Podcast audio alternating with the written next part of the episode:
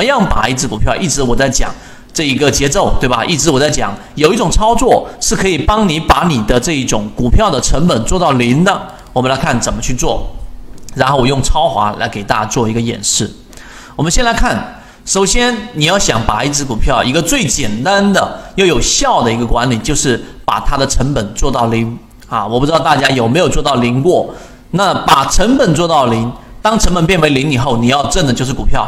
那么，直到股票出现历史性的大顶啊，这个谁看得到呢？看不到。但是在大级别的卖点上，我们是可以判断的，就是股票不断的上涨。有一个不好的习惯，就是有些人股票不断不断的上涨，就不断不断的加仓，这样一定是有问题的。买股票宁愿不断不断的买跌啊，不断不断的买，也绝对不要越涨越加码，越涨越加码，这一个是核心啊，各位，你一定记住这一个方向，你宁可越跌越买啊。很多散户一开始说这是一种很低级的技术，但是我宁可你越跌越买，也不愿意你越涨越买。投入资金买入一只股票，必须做好充分仔细的一个准备，就像打仗一样，如果你不做任何的准准备，基本面。我之前教过大家，F 十里面看财务报表，你至少不要去买一个连续两个、连续三个季度亏损的股票吧，对不对？那么技术方面，你至少不要去买一个不断创新高但资金跟不上的股票吧。研究好了，然后一旦研究好，就坚决的介入。你看，从七月十号至今，现在的时间啊，我现在站的这个时间窗口是二零一九年的七月二十五号，从二零一九年的七月十号开始。我们的例行进化课一直讲到今天第十三节，每一节我都在讲超华科技一只股票，我并不推荐它让大家去买，而是用一只股票来给大家强有力的信心，就是真正的猎手就发现一个标的之后，就会一直跟踪它，不会在出现一个大级别卖点之前，不会轻易的舍弃它。那你看，你即使七月十号买了这一个呃泽熙长信里面的这一个呃我们所提到的超华科技，你是不是赚钱的？所以你连一次性买入的信心都没有，那么证明你根本没有准备好。那么一股都不要买，买入以后呢，技术过关，马上涨是非常正常的。但如果没有这个水平，下跌了，除非证明你买入的理由没有了，也就是说我是超跌买进去的。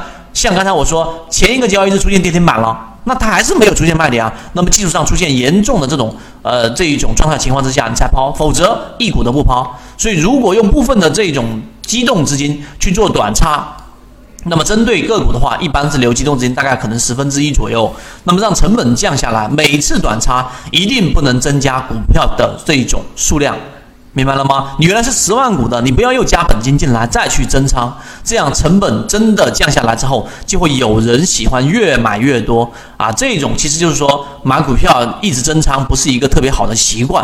所以这里面我们要知道，这只股票买多少占总体资金多少，一开始你就要做好决定，研究好，投入以后就不能再增加了。所以股票上涨之后，一定要找机会把股票的成本做到零。除了这个中途当中利用小级别不断弄短差以外，还需要股票达到一倍升幅附近，就是差不多翻了一倍了。我不知道各位有没有过翻倍的经验啊？达到一倍左右大级别的卖点之后，出掉部分。然后把成本降到零，这样的话投入的资金基本上收回了。假设你买进去的是五十万资金，当它翻了一倍达到一百万，你把五十万卖掉，那么剩下的全部都是你赚的了，明白了吗？那这个就后面要做的事情就是我们说赚股票。有人说如果上涨十倍怎么办？这没有问题，就当一只股票变到零以后成本，那么就要开始挣股票了。那也就是利用每一个短差。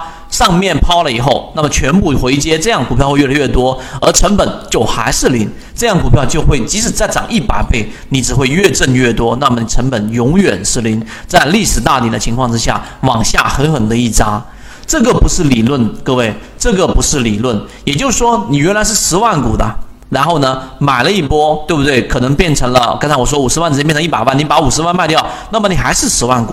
那么剩下的十万股，你做成了二十万股，做成三十万股，你的成本永远都是零。那么最后，当市场大顶来的时候，往下砸的那种爽快、爽快的感觉，可能只有经历过的人才知道，因为你的成本已经是零了。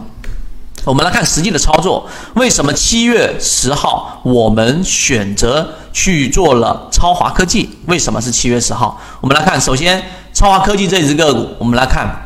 它是一只，这是我首先给大家展示的是这个日线的这个位置，日线的这个位置，你会发现在日线级别上，然后呢，第一从零轴上往上拉，对不对？出现了我们的这一种第一个中枢构构成，还记不记得我上一节课在讲的？没有记得的话，去看一下第十二节 MACD 的辅助判断。那么第一类买点在这个地方上，我前面已经讲过很多遍，我不去赘述了。然后呢，当个股突破中枢之后的第二类买点，然后趋势加盘整的第三类买点。那么这个是我们在日线上先选好个股，例如说在日线上我已经看好了两个中枢，对不对？两个中枢已经必然形成一个趋势了，在趋势上它已经形成了一个我们说的背驰，那么这个地方就是我们已经确定好的一个背驰的一个位置。然后呢，在这个地方就买了吗？不是的，还记不记得我们要去找到六十分钟，也就它的次级别里面去找买点。那么这里面我就要帮大家解决了，超华科技的跌停板到底要不要从这只股票里面彻底的撤出来？我们忽略大盘的情况之下，我们来看，首先这里面是我们在三十分钟级别、六十分钟级别的一个中枢，这个没有问题吧？对吧？高点当中的最低点，低点当中的最高点啊，这个应该往上画一画，应该往上画一画。应该往画到这个地方，那么这是一个中枢。那么再往上走了一波之后，也就在这个位置上，实际上呢，又已经是达到了第二个中枢。其实，在这个位置上，我们要明确一个事情：在个股的两个次级别中枢形成的过程当中，这是一个中枢，对吧？这是两个中枢，这两个中枢中间没有任何的交集。没有任何的交集，定义要非常清晰。中途当中闪现了一个低点，但依旧没有破掉前面一个中枢的上轨，它连一个我们说的中枢扩展都不是，就是没有从六十分钟扩展到了这个日线级别、周线级别，它就是一个标准的什么一个上涨的一个趋势。那趋势既然已经定位好了，那你为什么要在跌停板的股票？的这个位置卖股票呢，对不对？所以在那个前一个交易日的跌停板的情况之下，它往下打，它只不过是回到中枢附近，继续在走这个中枢的一个延伸而已。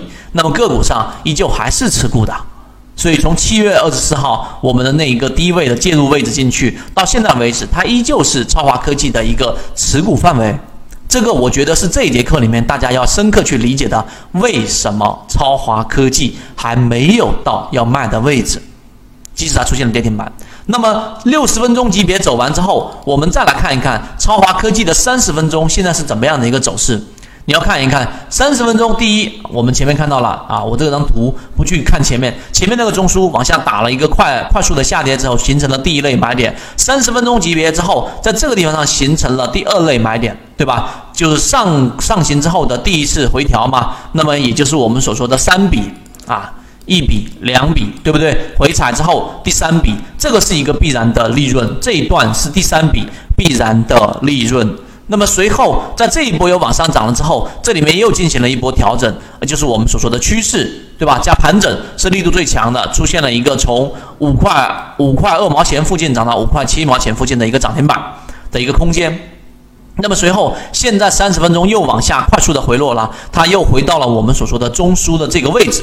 那么请问现在是什么位置啊？或者现在是一个个股拆解过程当中的这一个是中枢的延伸？中枢的扩张还是一个趋势啊，各位，它就是三十分钟的一个扩张，也就是从三十分钟级别变成了我们所说的六十分钟级别。因此，我倒推给大家看之后，就会变成从三十分钟它扩展到了六十分钟，六十分钟形成的趋势，在日线级别上依旧是可以操作的。你这样明白我在讲了这个点之后，其实我认为至少你就能够把缠论的核心搞明白了，也明白为什么超华科技今天也好啊，包包括我们说前面的周啊，今天是周周周四嘛，对不对？周三、周二、周一的这一个周初的跌停板，为什么不需要卖股票啊？对不对？有人说跌破五日线、跌破十日线，那是最基础的啦。如果做股票只看一个五日线、十日线就能挣钱了。那还有人亏钱吗？对不对？所以今天的我认为是啊诚意满满的一个内容，所以大家把这一点理解透了。其实超华科技我可能会讲到十八节讲完了之后，它依旧还是我们在讲的一个例子。这就是我们说的精准性，这就是我们所说的确定性利润。这一点大家若能够明白，我相信就会有很好的收获。